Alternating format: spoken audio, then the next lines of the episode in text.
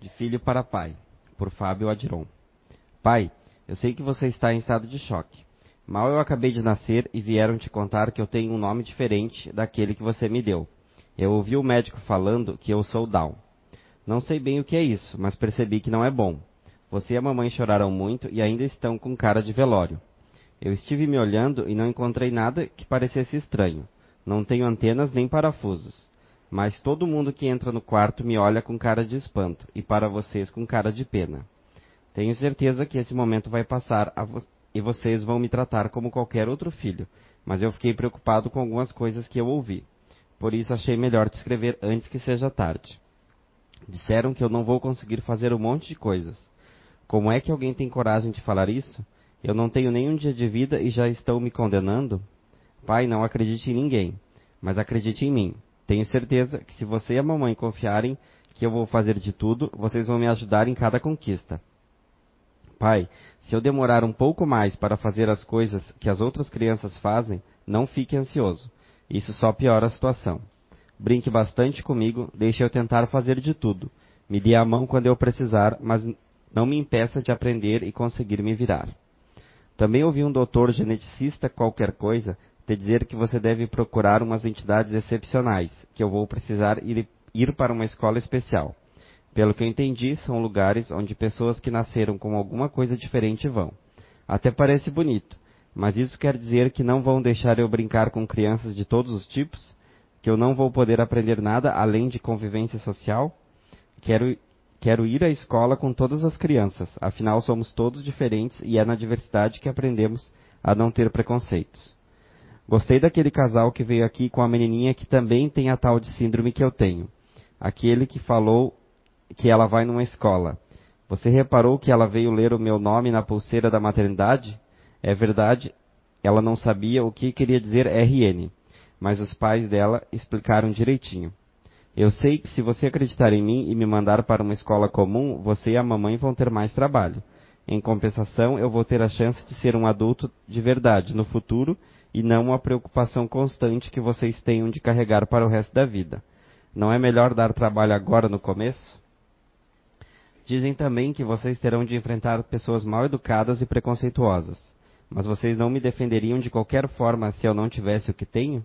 Além do que, você sabe que filhos normalmente vivem além dos pais. Se vocês não pensarem nisso agora, o que acontecerá comigo quando vocês partirem? Pai, eu acredito e confio em você e na mamãe. Tudo que eu preciso é que vocês tenham essa mesma confiança em mim. Beijos do seu mais novo filho. Disponível em www.movimentodown.org.br. Obrigado. Boa tarde a todos. O texto é um pouco, né, assim, mas era, era essa a intenção que eu queria causar em vocês. Eu acho que se a minha filha tivesse que ter escrito uma psicografia, eu acho que seria perfeita essa. Porque é justamente o momento que a gente passa, né? É, com a chegada de um filho com síndrome de Down, com algum tipo de deficiência, né? Então, mas é perfeito, eu achei perfeito esse texto. Perfeito, assim, todos os sentidos, né? De, de falar de tudo é, em um texto só. Eu gostei muito. Assim, eu gosto muito desse site, que é o Movimento Down, né? É um site muito, muito legal, muito esclarecedor, tem várias cartilhas é, de estimulação.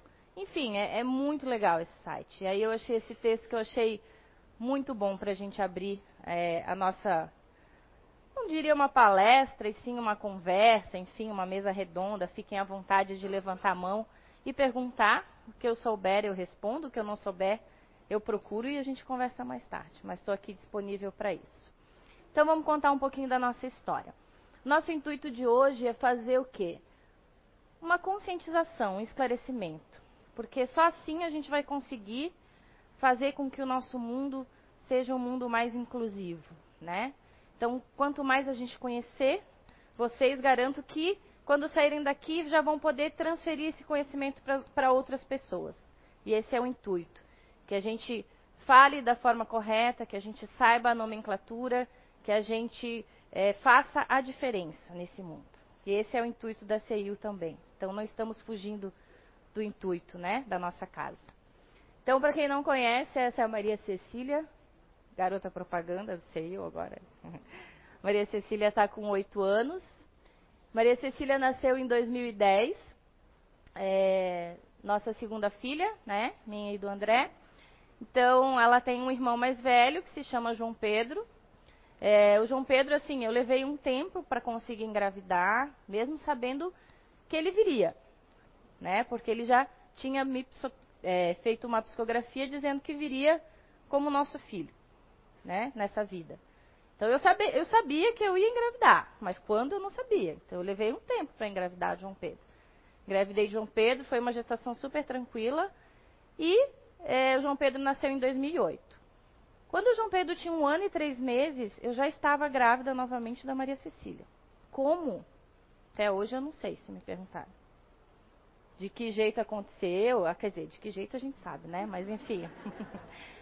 Como que eu engravidei? Porque assim, João Pedro foi toda uma dificuldade. E eu não deixei de tomar os devidos cuidados, né? Pós-gestação, fase de amamentação do João Pedro e tudo, enfim. Não foi por falta de descuido. Mas foi porque tinha que ser, né?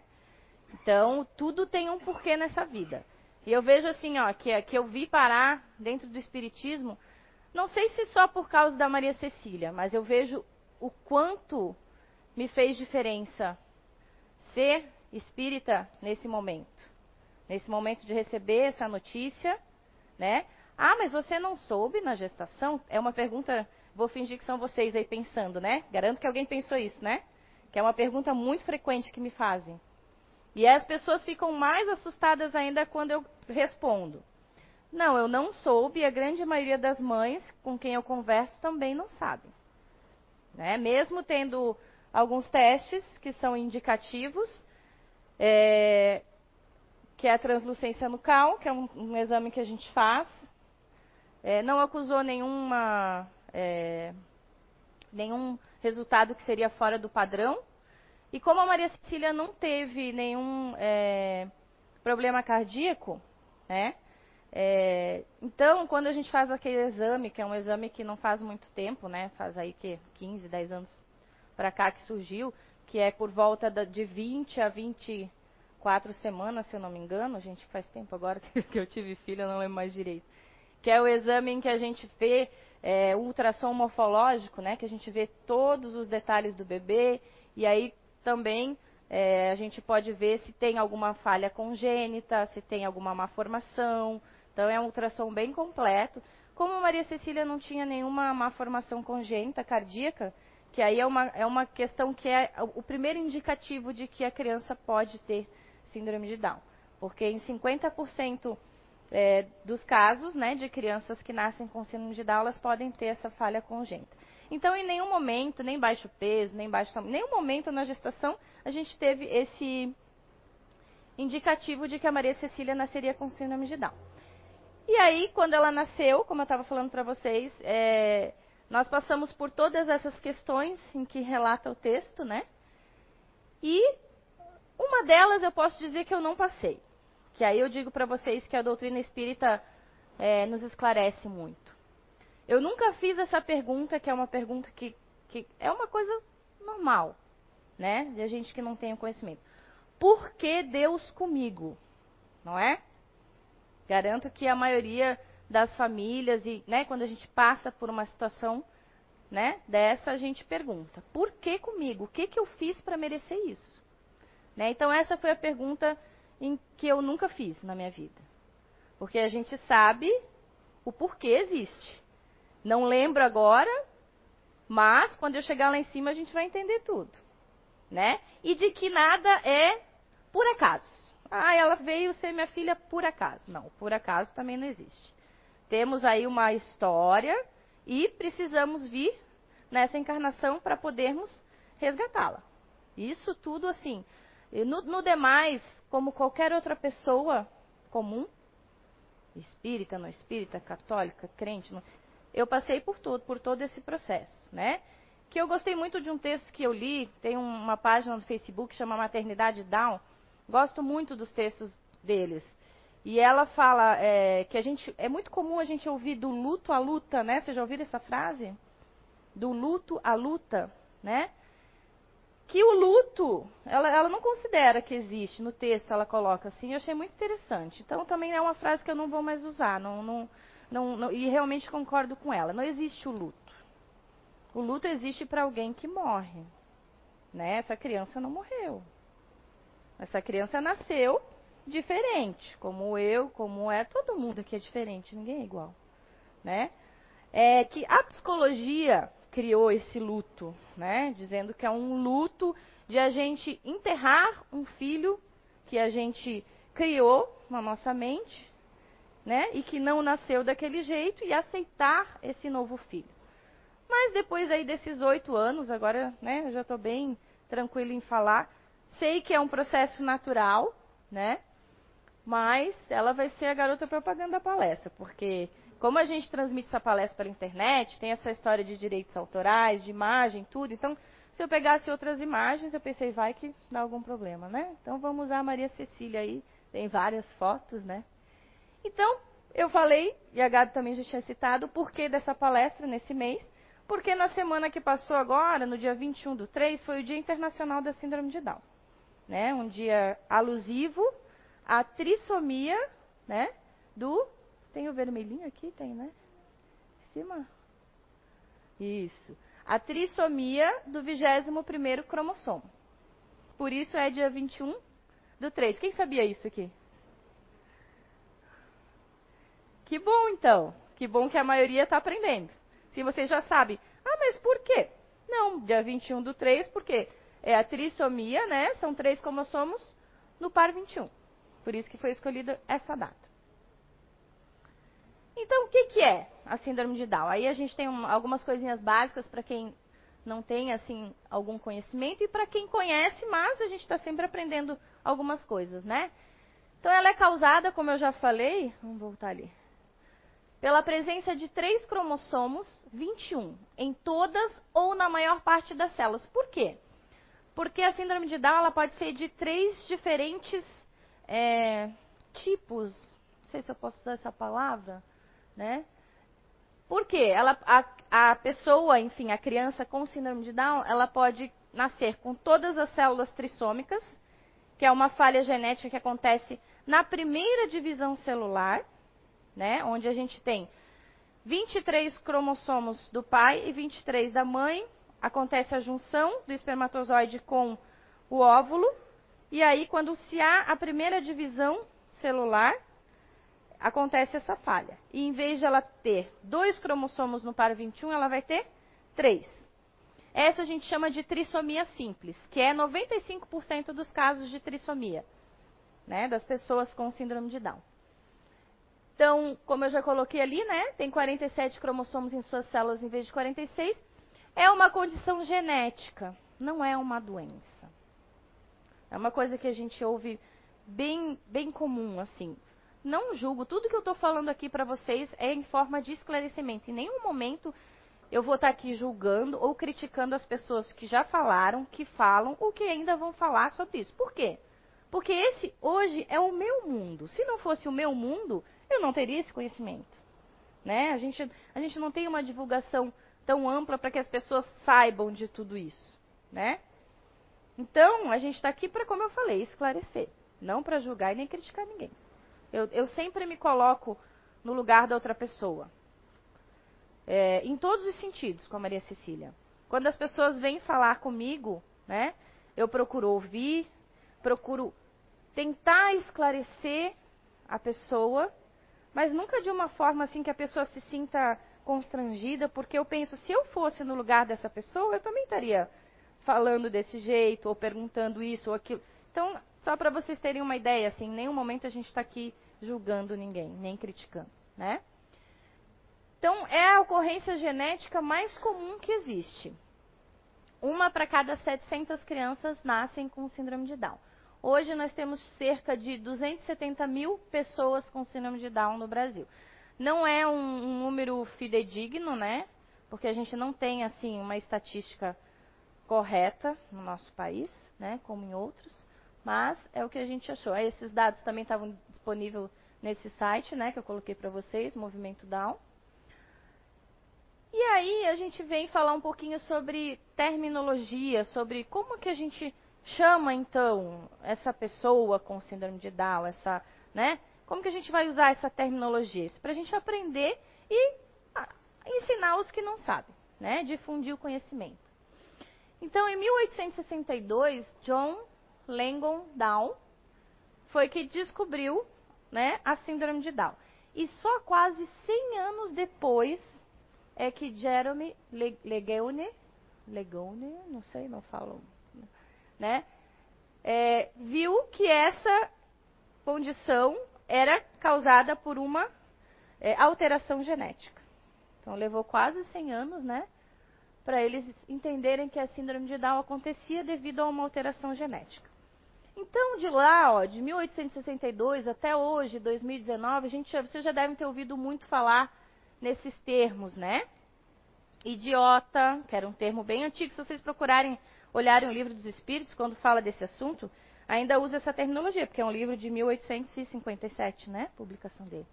Né? Então era idiotia, enfim, né? Retardado é um termo que ainda a gente ouve, né? Mongoloide, por que mongoloide? Por causa da aparência, né? Os olhinhos puxados, se parecia com um povo é, de, de mongol, né? Uh, e agora, algumas tecnologias que são bem comuns, assim, que a gente vai falar delas. A especial. Anjo. Ai, seu filho tem um problema. Portador de síndrome de Down, portador de deficiência física. E esse portador parece que não sai da boca das pessoas. É uma coisa... Ontem eu assistindo um programa a nível nacional e a pessoa falava portador, isso me dava um. Mas aí eu falo para vocês, aí eu penso, não, a pessoa não tem conhecimento. Mas assim, né? A nível nacional, acho que a pessoa tinha que procurar lá o negócio, ah, como é que a gente se refere a, né? As pessoas com síndrome de Down, a criança com síndrome de Down, o adolescente, a pessoa com deficiência, tá? Que é o termo hoje correto. Porque antes de ter síndrome de Down ou de ter uma deficiência física, ela é uma pessoa, uma criança, um adolescente, um bebê. Vem antes da deficiência, da síndrome, do transtorno. Né? Então, por isso, essa é a nomenclatura correta que a gente usa. É... Anjo, por que anjo será? Se a gente quer que essas pessoas sejam tratadas da forma mais igual possível, né? Mas anjo é uma coisa que está na Terra? Não. Está onde? No céu. Então quer dizer que ela não é uma pessoa de carne e osso, ela é um anjo né? Especial, por que especial? Esse especial também é uma coisa que sempre me incomodou muito, assim, e é uma coisa que ainda é muito comum. Eu vejo que principalmente na, nessa questão, assim, do assistencialismo que ainda se tem, sabe? É, eu não me considero em nenhum momento especial, e nem ela. E eu sempre tive isso. Ai, mas você é uma mãe especial. Por quê?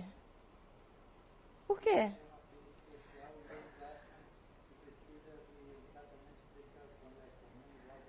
Mas aí a gente não vai estar sendo preconceituoso, que é o que a gente não quer? Se eu tratar ela diferente que eu trato o meu filho, o preconceito está começando aonde? Dentro de? Dentro de casa. Ai, não, mas ela é especial, eu tenho que tratar ela diferente. Por quê? E o que eu falo para vocês aqui é o que a gente vive lá dentro de casa. É assim, não é da boca para fora. Do mesmo jeito, com os mesmos limites, com os mesmos castigos, da mesma forma. Ah, mas ela não entende. Entende, sim. Pode ser que ela não entenda de uma forma global, mas eu tenho que fazer com que ela entenda que aquilo ali que ela fez não é correto. De algum jeito ela vai entender. Né? Então, relembrando, como é que a gente chama hoje? Pessoa com síndrome de Down. E esse termo a gente usa para qualquer deficiência, tá? Uma pessoa com deficiência física, uma pessoa com deficiência intelectual, uma criança com deficiência visual, uma criança com deficiência, com transtorno. Sempre está no, meio, no início o indivíduo, a pessoa que ela é, antes né, do que ela traz. Então aí é só para a gente é, ver que isso aí é o, é o que é a terminologia correta, né? Isso eu recebi, achei bem legalzinho para a gente colocar. Então é uma unificação de referências. Né? Então é pessoa com deficiência, não é portador, não é portador de necessidades especiais, não é nada disso. Algumas coisas que eu vou lembrando assim, que, eu, que são bem comuns as pessoas me falarem, e eu acho legal a gente colocar aqui. Nossa, mas o grau dela é leve, né? Vocês acham que a síndrome de Down tem grau? Vocês acham? É? Eu também achava. Não. Isso. Mas é uma coisa bem comum, tá? Todo mundo me, me coloca. Não se sinta assim, meu Deus, eu não sabia isso. Não, todo mundo acha. É, esses tipos não tem a ver com grau, tem a ver com a questão genética.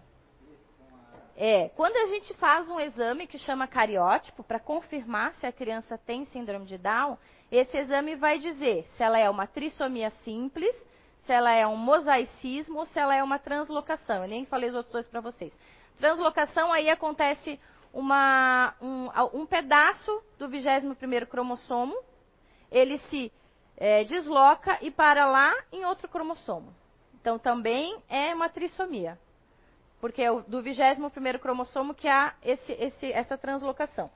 E aí, nesse caso, é, é, é aconselhado, se a família deseja ter uma, um outro filho, que, ele, que eles façam um aconselhamento genético. Por quê? Porque isso foi herdado ou do pai ou da mãe, no caso da translocação. Tá? E o mosaicismo acontece como? O mosaicismo é não são todas as células trissômicas. Ele acontece depois, durante a gestação. Depois que já aconteceu lá as primeiras divisões, que o bebê está se formando, por algum erro genético, por um acaso, né, que não existe, é, algumas células é, acabam acontecendo esse erro genético e ficando trissômicas. O mosaicismo é em torno de 1,5, se eu não me engano, e o, e o translocação 3 e alguma coisa. 95% são trissomia simples na síndrome de Down. Pode, pode. Não, não tem problema. É porque senão não aparece no vídeo. As pessoas que estão assistindo pela internet não ouvem. Todas as crianças com síndrome de. Com síndrome, tá, tá, tá, tá ligado. Com síndrome de Down, elas têm a característica física diferente? Tem, tem. Ah, uhum, legal a tua pergunta, muito boa. Tem sim. Tem características é, que são semelhantes é, nas, nas crianças, enfim, no adulto, vocês devem perceber. Eles têm o quê? Os olhinhos mais puxadinhos, né, amendoados.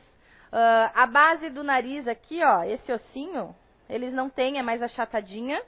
Uh, a linha palmar, a gente, se a gente olhar na nossa palma da mão, a gente tem aqui essas três linhas palmares mais fortes. A criança com síndrome de Down, ela tem só duas linhas palmares.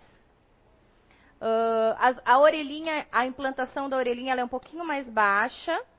Então, essas são características físicas que a gente pode perceber na, na, na pessoa com síndrome de Down, né? na criança, enfim. Algumas características físicas, sim, são bem perceptíveis, né? bem características da síndrome de Down. É, então, como eu estava falando, a questão do grau. É, não, não existe. Mas na semana anterior, eu estava ouvindo uma palestra de um geneticista, eu fui num, num fórum que teve aqui em Blumenau, promovido pela universidade, pela FUB, e ele, e ele falou uma coisa que eu sempre pensei.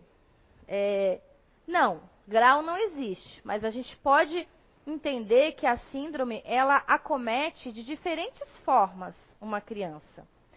Porque algumas nascem sem é, nenhum problema cardíaco, sem hipotiroidismo, eu vou falar coisas que são mais comuns na criança com síndrome de Down do que numa, numa criança sem síndrome de Down. Hipotiroidismo, é, problema cardíaco congênito, ou seja, ela já nasceu com aquele problema cardíaco, né? É, problema de é, estrabismo, né? Problema oftalmológico. É, uma deficiência auditiva pode também estar tá aí associada. E assim algumas outras questões. Por que algumas são acometidas dessas é, doenças, né? E outras não. Quando nascem já. A gente nem está falando do estímulo para causar essa diferença de algumas crianças para as outras que a gente vê. Então, a gente poderia dizer que sim, existem crianças que têm um comprometimento maior devido porque a síndrome, por que a síndrome? Porque é um conjunto de características, né, que está associada ali à síndrome de Down. Por isso que é síndrome. Então, algumas têm, sim, esse comprometimento maior e outras menor. Mas aí a gente não pode dizer que existe um grau mais leve, um grau, né, diferente. Não, diferente do autismo, né, gente? Eu trabalho hoje num programa, algumas pessoas aqui conhecem, algumas não. Eu, eu sempre falo desse programa, é, que é um programa promovido pela Secretaria de Educação, que chama Paradesporto Escolar. Então, eu trabalho com crianças com síndrome de Down e com o TEA, que é o transtorno do espectro autista. Né? O autismo, sim, a gente tem graus. O autismo a gente tem, tá? A gente tem um grau mais leve, né? Um grau, um grau é, médio e um grau mais avançado, que não é essa nomenclatura que a gente usa, né? Ela está sempre mudando, essa nomenclatura. Agora saiu até um, um CID novo e, e, e, a classificação mudou bastante da criança com TEA. Ah, eles são tão carinhosos, né? Eu acho tão interessante. Aí eu fico até assim, a pessoa, eu fico até constrangida pela pessoa, que daí ela vai falar isso assim, né, para Maria Cecília. E a Maria Cecília, como a gente tem a casa aqui que nos oferece é, essa ferramenta maravilhosa para a gente trabalhar com os nossos filhos, né? Então eu sei o GNI dela, né? Que é o quê? Um grupo natural de inteligência que é natural. Vocês pensem que ela é uma fazedora, né? Então a pessoa, ai, e as pessoas são muito, muito carinhosas assim. Eu posso dizer para vocês que quando a Maria Cecília nasceu, eu sempre ficava pensando mais no futuro. E aí, aí que me gerou todo o sofrimento que eu passei no início, pensando no futuro. Mas como vai ser quando ela for na escola? Como vai ser quando ela for adolescente? Como vai ser quando alguém me perguntar se ela tem síndrome de Down? E eu chorava, né? Pensando no futuro. E eu posso dizer para vocês, em nenhum momento eu passei por nenhuma situação que eu possa dizer assim que eu, que eu ou ela sofremos algum preconceito, é, ou fomos olhados de uma forma diferente. Claro que eu não fico passeando no shopping e olhando para as pessoas para ver se as pessoas estão olhando para ela, porque eu acho que tem mães que são um pouco encucadas, eu não sei, que parece que eu acho que ficam procurando é, chifre em cabeça de cavalo, é isso? É, é. Sabe? Aí a pessoa às vezes nem tá olhando, às vezes. Olha ali, ó. Viu como tem preconceito? Olha lá. Olhou, fez cara feia para minha filha. Eu, em nenhum momento. Eu fico procurando isso. Mas posso dizer que assim, em nenhuma situação eu, eu passei por uma situação em que eu me senti é, constrangida, ou eu me senti é, discriminada, ou ela. Até hoje ela está na escola regular, no terceiro ano, é, tem uma socialização incrível com as crianças, né? Faz qualquer coisa que qualquer outra criança faz. Tudo que ela quiser fazer. Né? Tem as dificuldades um dela. Pergunta ali é. Ela acompanha normalmente as crianças em sala de aula? Como é que não, funciona? Não, ela tem. Eu não, a gente não pode ser pais assim, né? Achando que não, a, a, minha filha vai ter um acompanhamento normal, como as outras crianças, né? Essa palavra normal também não gosto muito, mas enfim. É, não, ela tem a dificuldade de aprendizagem dela. Até porque a síndrome de Down, a gente sabe que ela tem e ela acarreta uma deficiência intelectual. Né? Então, ela vai ter mais dificuldade. Ela está no terceiro ano, ela não está alfabetizada ainda. Ah, ela sabe as letras? Sabe. Está escrevendo? Tá. Mas está em, em processo. Ah, quando vai isso acontecer? Não sei, mas um dia vai. Então, eu não fico criando forçando as coisas, criando expectativas, mas eu sei que um dia vai, mas a gente tem que trabalhar para isso, né? Então, ela tem uma professora que acompanha ela, que adapta o conteúdo da sala, o conteúdo da professora regente, para que ela possa fazer as mesmas atividades, né? Então, acontece sim. Ah, é fácil, é um processo fácil. É não é, gente. Não é fácil. Não é. Mas não dá é para a gente ficar de braço. É uma coisa que eu sempre lembro, eu gosto sempre de perguntar para as pessoas. Quem aqui, pessoal um pouco mais antigo, assim, né? Eu tenho, vou fazer 41 já. Mas eu falo por mim.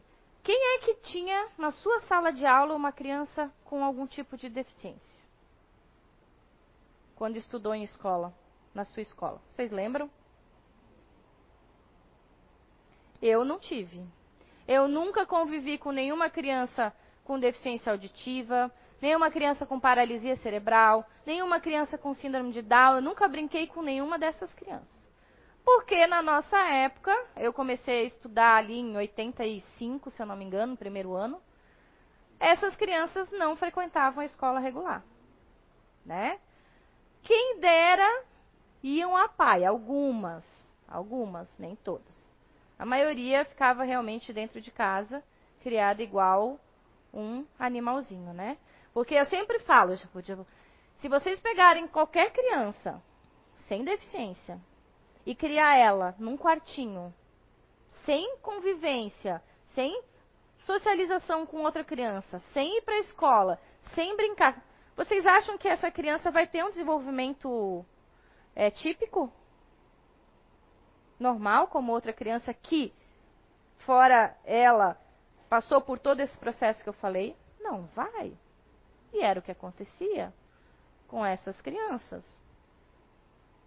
Então, eu sinto muita, assim, não pena, mas enfim, de que a minha época foi uma época em que a sala de aula era exclusivamente para as crianças típicas, né? Neurotípicas, normais, enfim, que eu não gosto desse termo mas a gente não teve esse privilégio de conviver com essas crianças, porque é, a gente tem que ter muita tranquilidade em falar assim que não é um favor hoje a minha filha estar tá numa escola regular, né? Que as, os amiguinhos não estão fazendo um favor em conviver com ela. A gente tem que entender que a troca é mútua.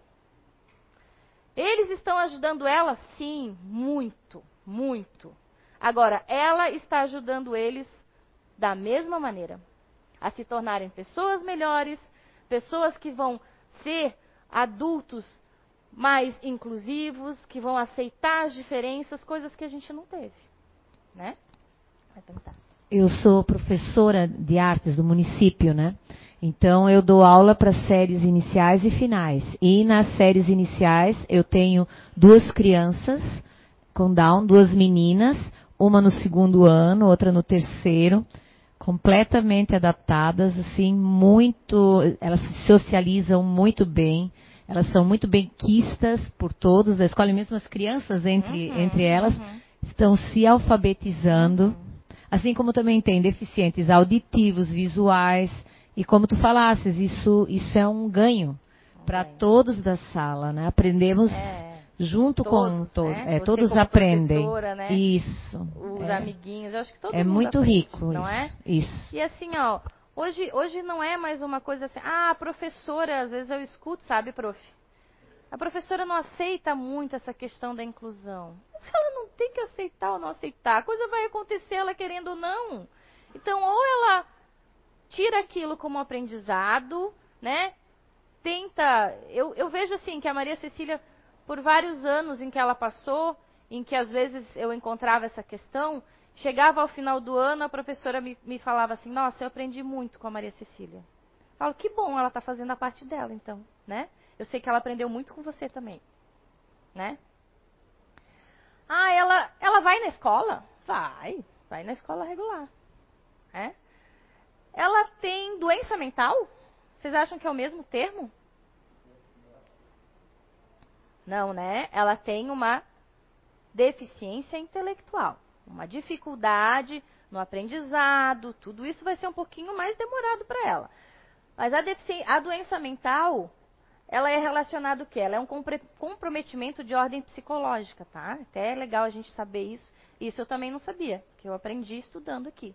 Tá? Então, quando a gente cita, ah, essa pessoa é doente mental, esse termo parecer é, é, duro, é um termo, mas se a gente for olhar lá os CIDs da vida, os termos ainda são bem ultrapassados, né? É, é doente mental, é doença, é um os termos assim bem, mas é um termo usado para a pessoa que tem um comprometimento de ordem psicológica.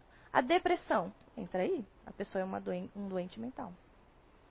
Sabe? Esses termos. Ah, mas ela é normal. Essa palavra, assim, até achei uma frase interessante, né? De perto, ninguém é normal. ninguém é normal, gente. Todo mundo é diferente. Eu tenho deficiência visual. Quem usa óculos, né? Ninguém aqui é simétrico. Se vocês forem ver, todo mundo tem uma perna mais curta que a outra, um braço mais curto que o outro, né? Um olho para cima, outro para baixo. Ninguém é perfeito. Eu não, não gosto é, dessa palavra. Não gosto da palavra deficiência também, mas é a que é hoje a nomenclatura correta, porque todo mundo é deficiente. Em algum grau, mas é. Ninguém é normal. Ah, Sofia, não, ela não é normal. Eu também não sou, tu também não é. Ninguém é normal. Né? Agora vamos voltar um pouquinho aqui para o nosso né, assunto aqui dentro da casa espírita. Ah, mas e o que o espiritismo nos coloca sobre isso? Né? Sobre por que crianças nascem com algum tipo de deficiência, de transtorno? Por quê? Por que isso acontece? Né? Se vocês forem lá no livro dos Espíritos, na pergunta 371 a 374, a gente vai ter é, algumas questões bem interessantes, assim, como eu falei, com uma nomenclatura ainda atrasada e tudo, mas lembrando que é um livro de 1857, né? Mas enfim, do ponto de vista espiritual, tudo tem uma razão de ser. Ah, mas é tão conformismo essa frase, né? É tão assim, tá, pronto, tem que ser pronto. Não é isso, não é, não é conformismo. Não é isso. Mas a gente tem que entender, e assim como eu entendi que eu falei para vocês, que foi a coisa que, que me manteve, é, é, é, né? É que tem um porquê. Porque senão eu não seria espírita, não estaria aqui, né, estudando a doutrina. Se eu pensasse como as outras pessoas, ah, porque é um castigo. Nossa, assim, se vocês forem procurar na internet, tem depoimentos, tem, olha, tem histórias que não acabam mais, de situações que tu não se acredita e que ainda acontecem nos dias de hoje, né? Ah, porque tu e teu marido devem ter feito algum pecado, por isso que nasceram, né? Tiveram uma filha com cima. Qual pai que vai aceitar essa, essa... Gente, pensa. Eu não aceitaria. Por isso que eu digo, eu sou muito grata a ter conhecido o Espiritismo, que me, que me abre, né, e me abriu a, a, a mente, né, em todas essas questões. Porque eu não aceitaria isso. Não, vocês fizeram alguma coisa, vocês têm um pecado, por isso que vocês têm uma filha com síndrome de Down. Não é resposta. Isso eu não aceitaria nunca. Né? Então, dentre milhões de espermatozoides e óvulos existentes, apenas um é escolhido para ser fecundado. E essa escolha ocorre de acordo com as provas necessárias do espírito. Gente, é uma coisa assim, se a gente parar para pensar, tu pensa, meu, como é que pode isso? Como é que vai ser aquele espermatozoide é aquele que é o que vai. Por que, que só um chega? Vocês, vocês nunca se pararam para pensar nisso? É aquele que tem a carga genética necessária para gerar aquele corpo. É? Como?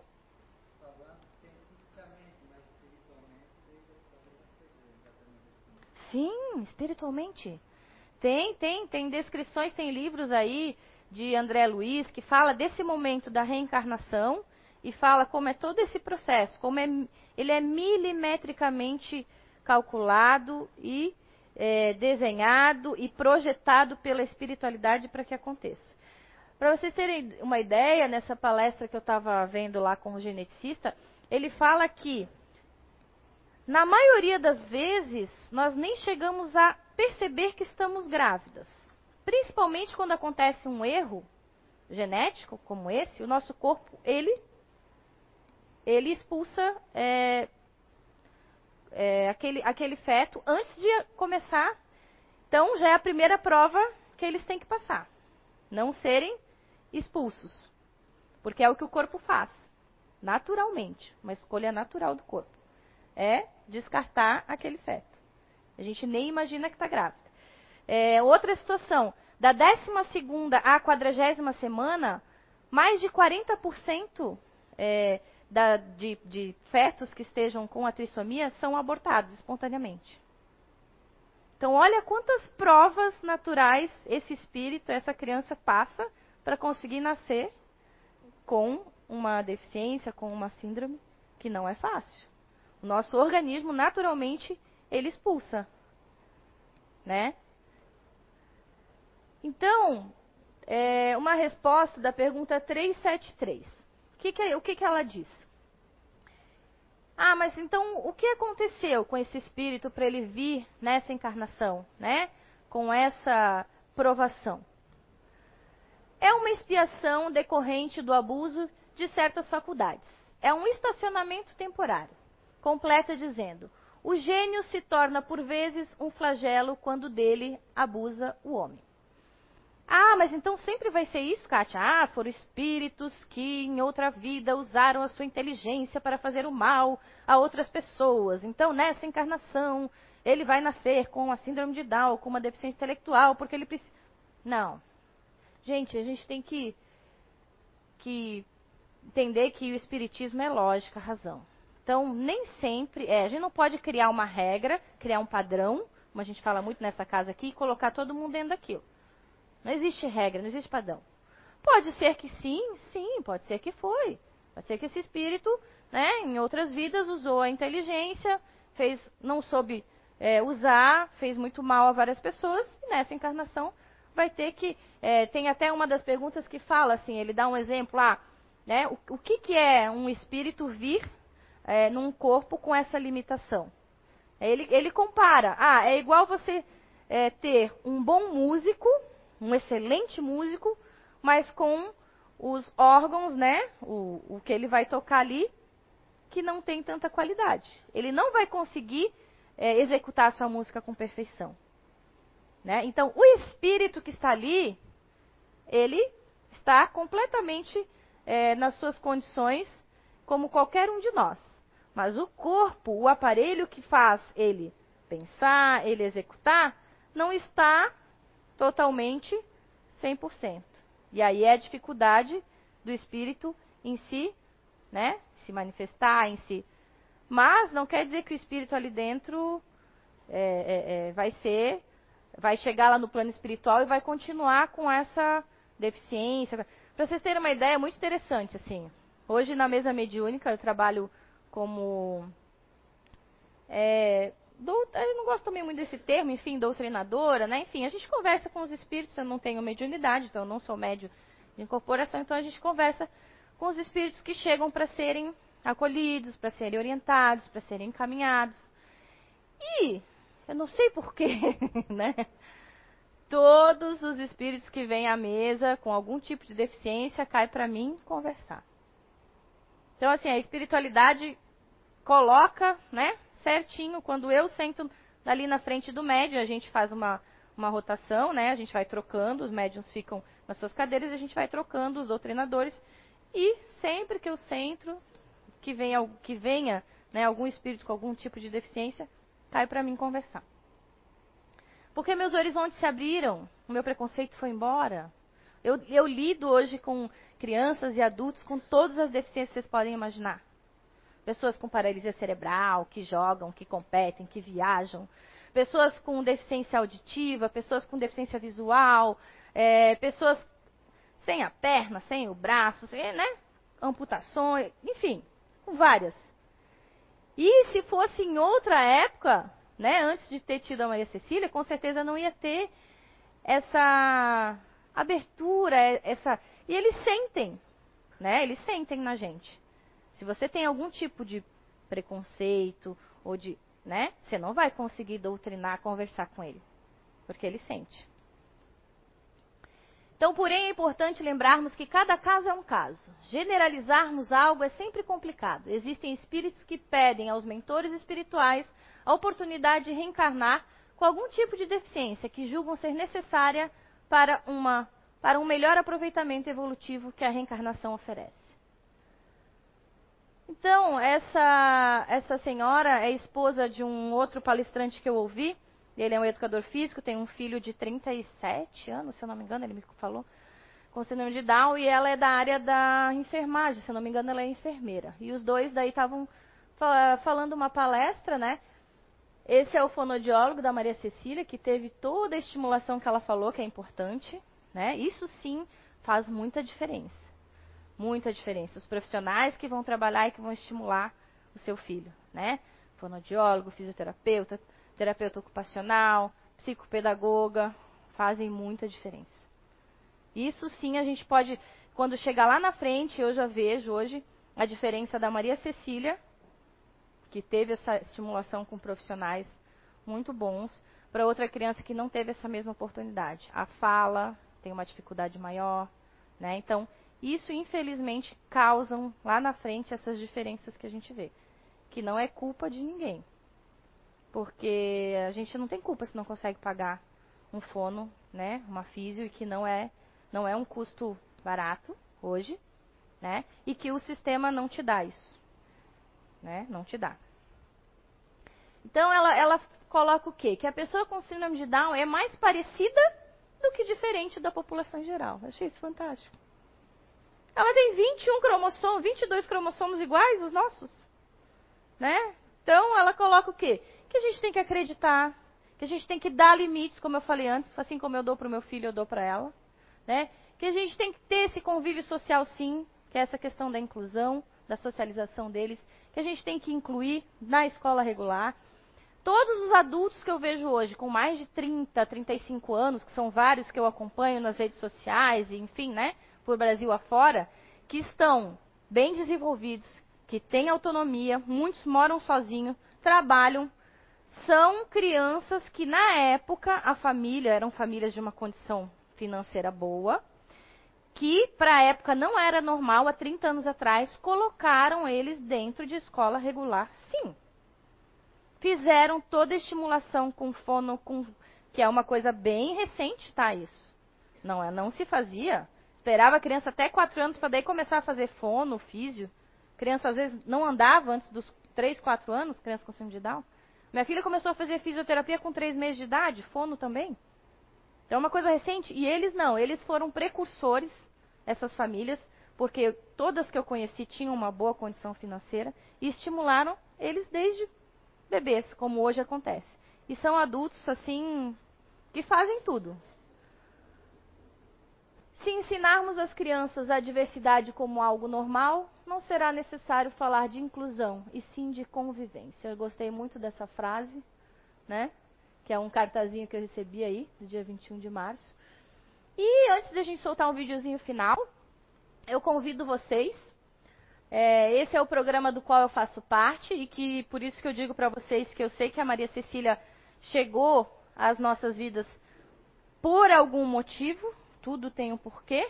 Então, antes eu trabalhava, sempre fui é, atleta, técnica, enfim, trabalhava com esporte de alto rendimento, trabalhava com, com crianças que eram assim, é, eu sempre coloco mais do que perfeitas, para fazer o esporte que eu vivenciei a minha vida toda. E hoje eu trabalho com crianças que não sabem, às vezes, pular com os dois pés. E eu ensino elas a pular. Eu ensino. Antes eu ensinava uma criança a fazer duplo mortal. Hoje eu ensino uma criança a pular com os dois pés. Mas o meu retorno hoje, dentro desse programa, convivendo com essas crianças, com essas famílias, é, é fantástico. Né? É fantástico.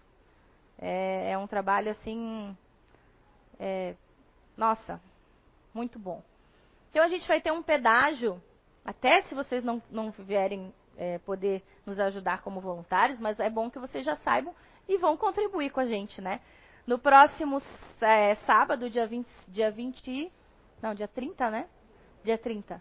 Dia 30 de março, a gente vai estar aí em várias sinaleiras é, ajudando a APES Blue. A APES Blue é a Associação do Paradesporto Escolar de Blumenau. Hoje nós temos mais de 400 crianças nesse programa, de 10 meses de idade a 70 anos, com todas as deficiências, é, síndromes e com o TEA, que é o transtorno do espectro autista, né, do autismo, que são atendidas dentro de mais de 60 polos espalhados pela cidade, a grande maioria deles dentro das escolas municipais, escolas regulares, né, e algumas alguns parceiros como academias, como a Blugo, que é a Associação Blumenau Ginástica Artística que eu trabalhei e que hoje eu trabalho com a ginástica artística lá dentro com essas crianças. Então, é, convido vocês a colaborarem aí com a gente. Essa associação que mantém é, os nossos atletas, porque temos atletas que viajam, que competem é, a nível nacional, a nível internacional. Somos em mais é, 11 modalidades hoje: atletismo, é, natação, goalball é uma modalidade específica para as pessoas com deficiência visual, bocha paralímpica é uma modalidade específica para as pessoas é, que têm a, a paralisia cerebral, uh, equitação adaptada, uh, natação infantil, que é para os bebês de 10 meses, um ano, a gente já atende, uh, tênis de mesa, basquete, cadeira de rodas. É um mundo incrível de se conhecer. Convido vocês a conhecerem. Vão lá no CPB, que é o Comitê Paralímpico Brasileiro, e vejam as modalidades hoje. O Brasil é referência no mundo, principalmente no é, esporte paralímpico escolar. E, e, temos aí mais campeões paralímpicos do que campeões olímpicos. Né? Nessa última Olimpíada de 2016, tivemos aí muitos campeões paralímpicos. É, é, é muito, é fantástico de ver como o esporte faz, é, trabalha a inclusão nessas famílias e nessas pessoas, que algumas delas, não algumas, muitas, eram pessoas como eu, como você, e que depois de um acidente ou de alguma história em que eles nos passam, passam a se tornar pessoas com algum tipo de deficiência. E que aí muitas acham que a vida se acabou, que perdeu o sentido, que é uma pessoa que não serve para mais nada nessa sociedade, entram nesses processos de depressão, em que eu não julgo, eu acho que cada um de nós aqui, se passássemos por, por essas histórias que eu, que eu conheço, também né, passaríamos por isso, mas que acharam através do esporte uma forma de serem aí pessoas como qualquer um de nós, de viajarem, de terem amigos, de competirem. É, é fantástico. O esporte como uma ferramenta de inclusão na sociedade. A gente vai ver um videozinho que até, até, como eu digo, não existe coincidência, né? A Gabi me trouxe. Essa atriz chama Tati Piancastelli. E ela me trouxe, eu já tinha visto que ela era capa da, da Gol desse mês. E o videozinho que a gente vai ver é ela, que eu tinha já separado, falando um pouquinho sobre a síndrome de Down, para encerrar.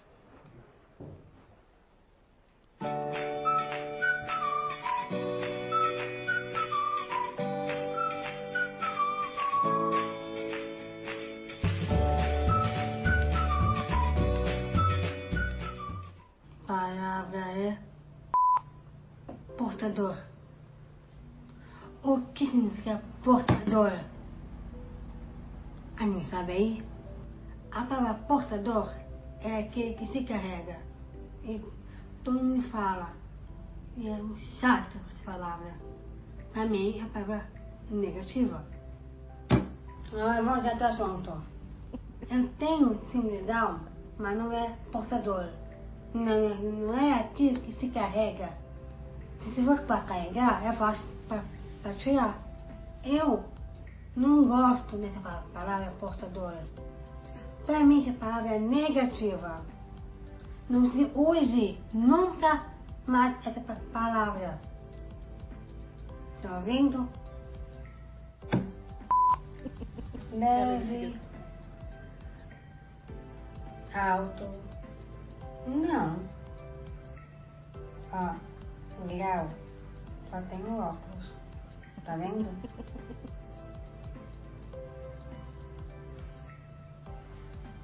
Eu não tenho nenhum grau. Nem leve, nem alto, nem forte. Não, não existe. Legal, né? Não tem grau. Se tiver um grau, assim eu tô dando óculos. Assim me dá, não tem grau. Essa que é a correta palavra. Ah, ah, Evelyn, ai, santo sim, seu rico, virentem, ai, minha angel, angel. Eu não sou angel, no, not angel. Não sou um anjo. Eu sou aquela, mesma coisa, um anjinho. Eu não sou. Gente, não sou nenhumzinho assim na mão pra atravessar a rua. Não penso na, na mão, pra ir na praia ou pra pro shopping. Tá aqui pegando na mão. Sou anjinho pra casa, vocês? Sou uma coitadinha? Não, eu não sou. Uh -uh. Estão enganadas. Não me, não para. Não é nada, tudo não. Entendeu? Não é portador, não é doença, não é anjinho, não é especial. Não, não se trata disso. É uma, uma coisa genética. Acho que é, não é?